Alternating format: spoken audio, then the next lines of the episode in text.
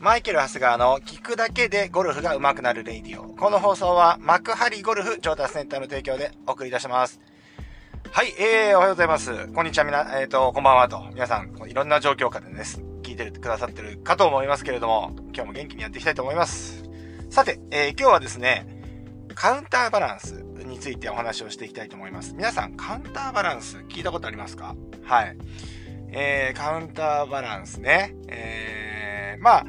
簡単に言うと、まあ、クラブヘッドって、あゴ、ゴルフクラブって、この、まあ、クラブヘッドの方が重くできてるじゃないですか。で、手元のが軽い構造になってますよね。カウンターバランスっていうのは、手元の方にちょっと重さを持ってきて、えっ、と、ちょっとその度合いをちょっと変えるっていうことですよね。ヘッドが効いてるっていう状態を、あまり効かないような状態にしていくような感じですね。はい。えー、手元の方を重くすると、どういう効果があるかというと、クラブヘッドがスッと前に出るようになってくるわけですよ。うん。ですからよくやるのがパターとかをですね、えー、なんかこう、つっついてしまう人いるじゃないですか。ね、チュンとこう、えっ、ー、と、まあ、いわゆる、まあ、ちょっとイメージとして分かりやすいから言うんですけど、ちょっとハンドファースト気味にカンってこう、手でね、手をぶつけていくような感じで打つタイプの人いるじゃないですか。そうなってくると、あれってパンチが入ったりとか、パンチが入るというか、えっ、ー、と、パンチも入ったり、逆に今度緩み始めたり、えー、あとは、この、ロフトがつきすぎてしまって、転がりの悪いパッティングになってしまったりするんですよね。で、意外とこの、よく上級者あるある、中上級、中上上級者あるあるなんですけど、どんどんどんどんクラブヘッドが出てこなくなってくるんですね。やってると。手が出ていっちゃうんですよ。まあでも当たり前ですよね。クラブの構造上、手元の方が軽くできてるわけですから、ね、普通に走らせていこうと思ったら、あの、ヘッドが出ないで手元が前に行っていくっていうのは当然だと思うんですよね。うん。だからハンドファーストでも打てるんだと思うんですね。中、上級者の、中上級者の方っていうのはですね。で、でもこのヘッドが出てこなくなると、あの、やっぱり、えー、例えばその、自然なその振り子運動からどんどん逸脱していってしまうわけじゃないですか。で、なんかこう、いろいろいろいろこう、なんていうのかな、あの、ドツボにはまっていくわけですよ。ヘッドが出ないっていうね、状況ですね。うん。だから僕の、ね、僕は30代からアプローチープするみたいなこと言ってるじゃないですか。もうね、声高に言ってますよね。何をそんなに大きい声で言ってんだっていう話なんですけど、ね、客減らすぞみたいな話でそんなことやってると、みたいな話ですけど、まあそれだけ僕研究してるってことですからね。うん。そう。ね、そのアプローチ、僕のアプローチイップスもまさにそのアプローチ版で、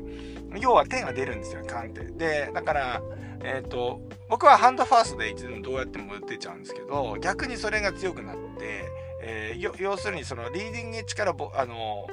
あの、地面に対してぶつけに行ってしまう。なので、バウンスが使えないので、やっぱりこう、ざっくりとかっていうミスが出やすいアプローチの仕方なんですよね。で、なんか最近うまくいってるのはうまくバウンスが使えるようになってきたなーなんて思ってたんですけど、やっぱこれね、あのー、ウェッジでもカウンターバランスにしたらどうなんだろうなっていうのが、あの、ちょっと考える中で芽生えてきて、えー、ちょっと調べてみたの。そしたら、ウェッジ用の、その、なんていうのかな、シャフトみたいのがあって、えー、モーダスなんですけどね。で、それで、あの、それカウンターバランスでできてるんですって。だからそれを使ったら、ね、それが入ってるウェッジが1本ね、あの、シダクラブであったんで、打ったら、確かにヘッドがスッて前行くんですよ。うん。なので、ちょっとね、私自分でですね、まあ、この間もパターでいろいろトライしてみるって話しましたけれども、アプローチね、僕みたいに苦手な方、つっついちゃう方、うん、球が強く出てし,、ね、しまう方とかですね、多分もしこれがうまくいくと、この施策がうまくいくとですね、あのー、多分皆さんね、あの、結構うまく改善できる可能性がありますので、まあ、この後ね、あの、僕も自分のアイアン、ウェッジをね、ちょっとそれに変えてみて、ちょっとこう、またレビューをしていきたいな、というふうに思います。パターンはね、もう注文しました。トラスの、えっとね、えー、デルモンテ。デルモンテってなんかあの、ケチャップみたいですけど、デルモンテ TB1 っていうね、2022年モデルのね、やつなんですけど、ちょっと僕はね、ヘッドが、えっ、ー、と、ちょっとシャープなもの、シャープじゃなくてですね、少しこう、あの、重さがあるような、ポンってヘッドが出るような形のものにしました。はい。えー、まあそれもまたね、あのー、レビューしたいなと思いますけれども、うーん、まずウェッジね。ウェッジこれうまくいったら嬉しいなでもね、これなかなかね、理論上はそうなんですよ。手元をね、重くすればヘッドがスッて前に出るよね。なんかこう、シーソーみたいなイメージあるのわかるじゃないですか。ね？片方やると片方が上がって、みたいな。こういう動きになるんで、X みたいなね。わかります？イマジネーション、最近言ってないけど、このレイディオはイマジネーションを発揮して聞かないと全くわかんない内容になっておりますんで、ね、あの、イマジネーション発揮してもらいたいんですけど、通常、えっ、ー、と、ヘッドの方しか重さがないとすれば、シーソーみたいな動きになかなかなりにくいじゃないですか。なるとすればかなり重心点ってもっとヘッド寄りの方にあるので、えっ、ー、と、まあまあ、シーソーってど真ん中にね、あの、支柱みたいのがあると思うんですけど、まあ、シーソーのところに近づいてくるわけじゃないですか。カウンターバーの手元が重くなってくるとね。そうなってくると、こう、フォローでヘッドがポーンと軽あの、ヘッドが前に出そうとも振り出そうともあの人も手が、ヘッドが出てくるっていうになるわけです。うん。でもね、今の話で言って理論上そうなんだけど、今度出ていっちゃうから、プレイヤーって出ていかないようにもしちゃったりするんで、もうこれ悩ましいんですよ。これってね、考えてやってるわけじゃなっちゃうもんなんで、だからもうほんとね、ややこしいですよね、人間がやると。ロボットとかね、そういうのがやればさ、もうあら、ね、理論通りに行くんだろうけど、人間がやるとさ、今度ヘッドが出やすくなったから出,、ね、出ないようにもっと打ってしまうみたいなね、こともあるからね。まあ実際これは打って試してみないとわかんないところがあるんで、まあ、えっ、ー、と、まあちょっと試してみたいなと。まあ来週が、来週ラウンドがあるんで、できれば、えー、今週中にやりたいなとは思うんだけど、ちょっとシャフトがとかね、今グリップがないって聞いてるから、できないのかな1本でもいいからちょっとやってみたいですね。うん。まあそんなわけでですね、えー、カウンターバランスとは何ぞやという話でした。で、カウンターバランスはですね、えっ、と、まあ、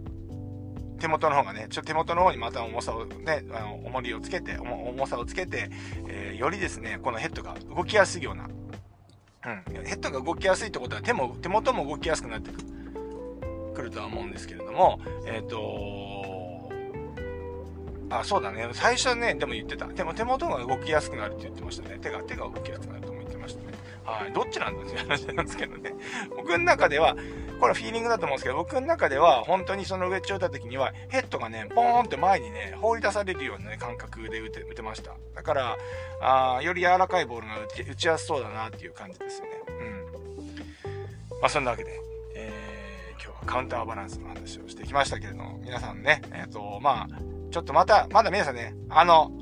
あ、カウンターバランスにしようみたいなことね、しないでくださいね。あの、一回僕がやってみて、あの、また話をしていきたいと思いますので、それで、あ、僕も私もそういう傾向あるなっていう人は、ちょっと一緒に試してみるとかね、あの、感じでいいと思いますので、まだね、これを聞いた段階ではですね、僕もまだ検証してるわけではないので、ね、何発かシダで打っただけなんで、まあ、芝の上からのタッチとか、芝の上から打った時のね、えっ、ー、と、ボールのタッチとか、全くちょっと違うところもあると思いますから、ちょっとまだ様子見て、あの、見てください。そんなわけで、今日もいってらっしゃい。